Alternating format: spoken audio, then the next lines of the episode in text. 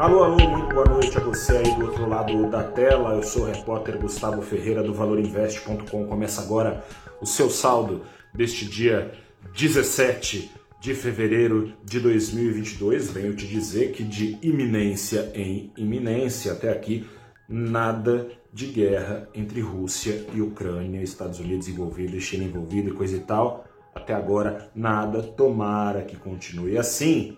Mas o mercado temendo que não continue. Pulou fora de tudo quanto é risco nesta quinta-feira. Com isso, pulou fora também dos riscos oferecidos pelo Brasil, que você já conhece.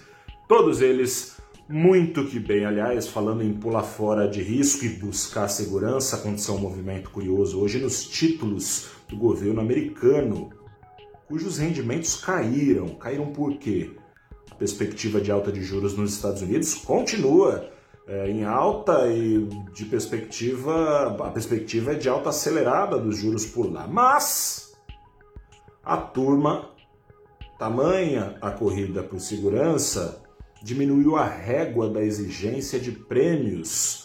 Com isso, correu e topou título americano mesmo que pagando menos para garantir que não perca dinheiro, ou seja, foi dia de revoada. Os dólares que aqui vinham entrando, o que vem fácil sai fácil. Os dólares que vinham entrando aqui pularam fora pulando fora, o Ibovespa caiu 1,43%, mais do que apagou toda a gordurinha que vinha acumulando de alta ao longo da semana, apesar de todos os pesares. Agora, faltando um pregão, está com perda acumulada de 0,04%. Zerou, né? Está no 0 a 0. Se apesar de todos os pesares, o Ibovespa subia, esses pesares todos pesando hoje, o dólar não tinha como parar quieto ou continuar caindo, o dólar fechou o dia em alta de 0,8%, foi aos R$ 5,17. E agora eu quero te falar como é que, como é que uma eventual guerra entre Rússia e Ucrânia, Rússia que pode invadir a Ucrânia caso a OTAN, que é o bloco ocidental liderado pelos Estados Unidos, mantenha de pé o convite para a Ucrânia participar desse bloco, coisa e tal. Como é que isso impacta a economia brasileira? Para começar, existe o risco da Rússia trancar a sua torneirinha, bloquear a sua oferta de petróleo. Se isso acontecer, a inflação no mundo todo, que já é alta, tende a ficar ainda mais e o Brasil não escapa disso. Preços de combustíveis praticados aqui no Brasil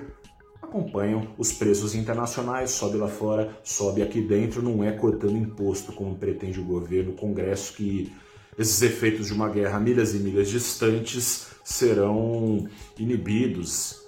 Mas não é só isso. O Banco Central do Brasil já vinha dizendo, sem esse risco, já vinha dizendo que ah, o plano de voo da Selic, que agora é I dos atuais 10,75% nas duas próximas reuniões, ou seja, até junho e aos arredores de 12%, esse plano do Banco Central pode não bastar. Pode não bastar por quê?